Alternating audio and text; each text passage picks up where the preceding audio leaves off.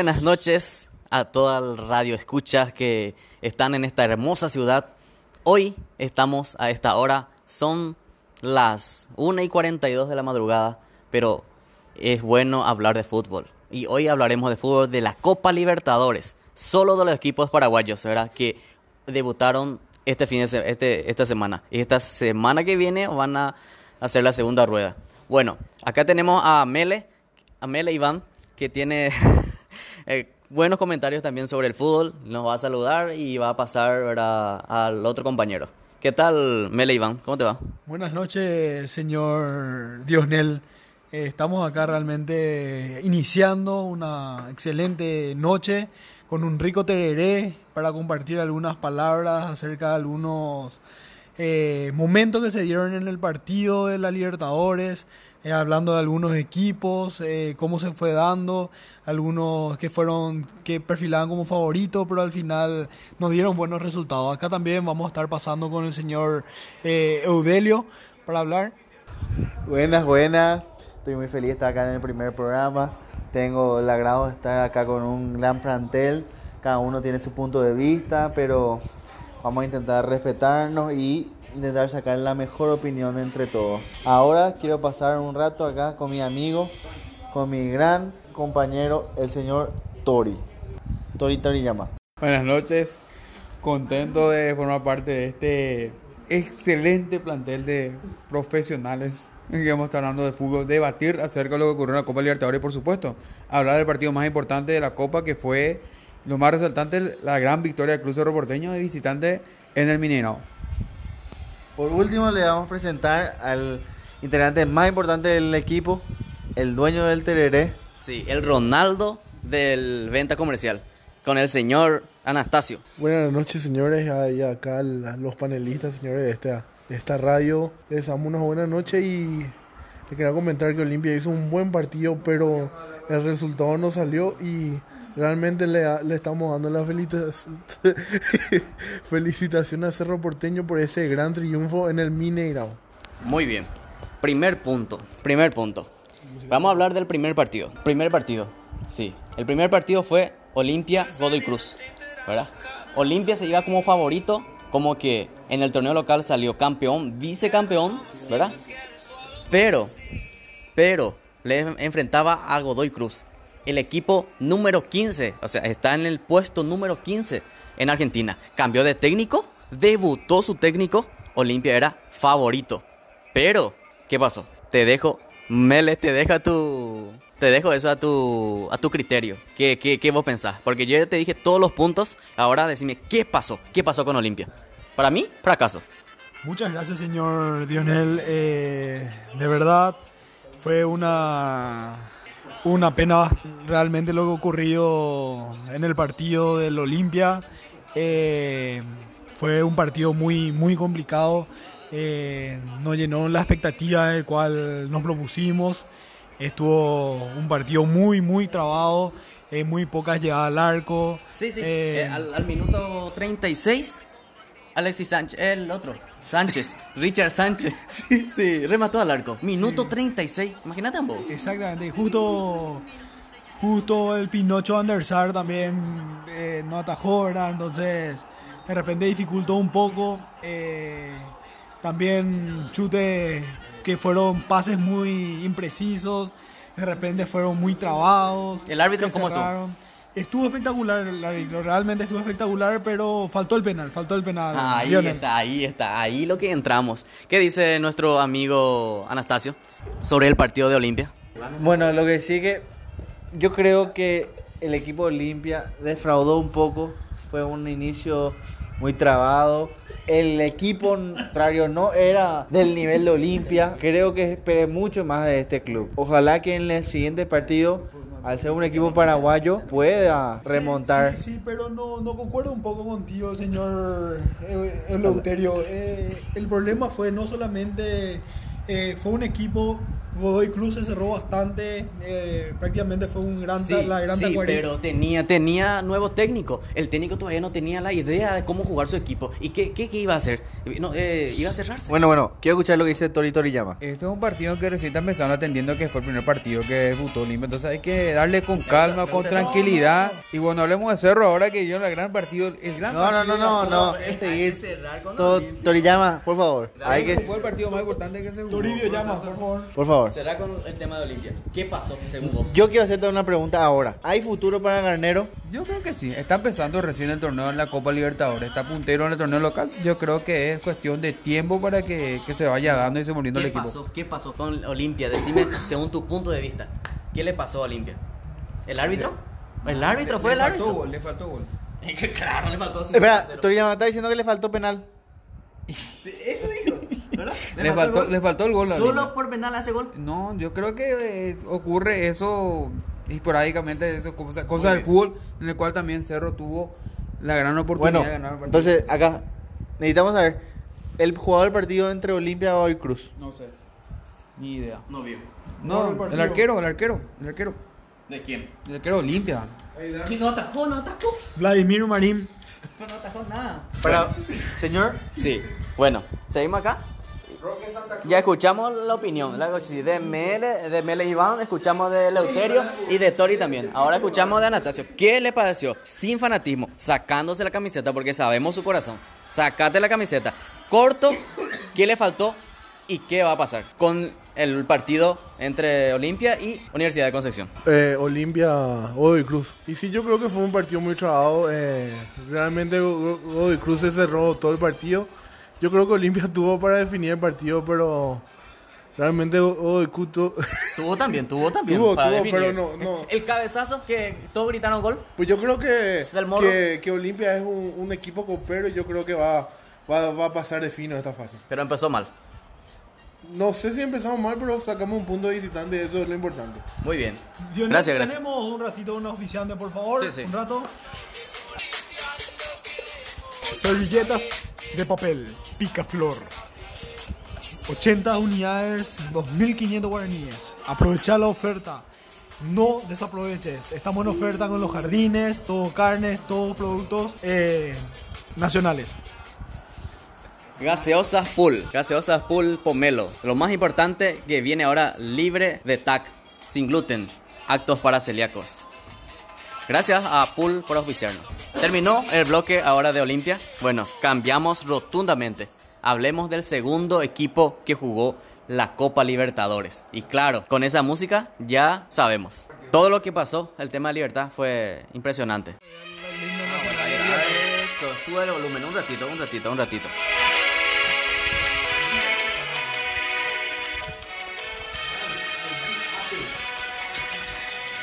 Despensa San Calle.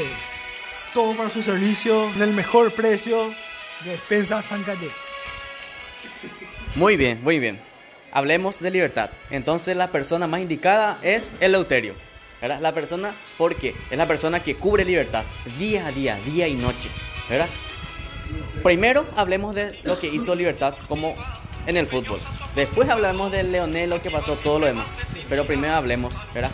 ¿Cómo le dio a libertad? Bueno, ya hace rato está jugando la Copa Libertadores, está jugando eh, dos partidos por semana y creo que en este partido no defraudó. Es más, creo que dejó un lindo fútbol en la cancha. Comenzamos con la historia de Adrián Martínez, una verdadera historia de vida que hay que resaltar y que al tan solo cuatro minutos ya metió dos goles en el partido, siendo ahora mismo el goleador de la Copa Libertadores. Sí, pues jugó más partidos también que los demás, ¿verdad? Claro, sí. El gran partido de Libertad se dio eh, de manera de local y creo que va a ser Libertad realmente está para grandes cosas en esta copa. Creo que va a llegar lejos porque tiene plantel y eh, lastimosamente lo del técnico deja un poco de duda, pero yo creo que Libertad, como dije alguna vez y vuelvo a repetir, Yo creo, cualquier técnico que le venga a dejar un equipo bien conformado, Mira, yo con un frondoso plantel, creo que llega a Libertad Yo, yo, yo creía, muy yo lejos. creía en libertad, yo creía en libertad con Leonel. Eh, impresionante. Mira que con Cerro Leonel Álvarez fracasó. ¿Y qué te hace pensar que con Libertad le va a ir bien a Leonel Álvarez? Vino, vino un colombiano, vino un colombiano y salió. salió ¿Y cómo salió de Cerro? Salió por... ¿Y por qué salió? Y, y no sé, Porque no sirve. sí. El técnico que no sirve es el que sale. Sencillamente no continúa. Técnico fracasado No, no, no, no, es lo que, lo que no quiero. Solo corazón es un cachorrito que tú vas a adoptar, un pajarito que no aprendió a volar. Mi amor por ti, mi reina. Música dedicada de Derlis para. Para el amor de su vida.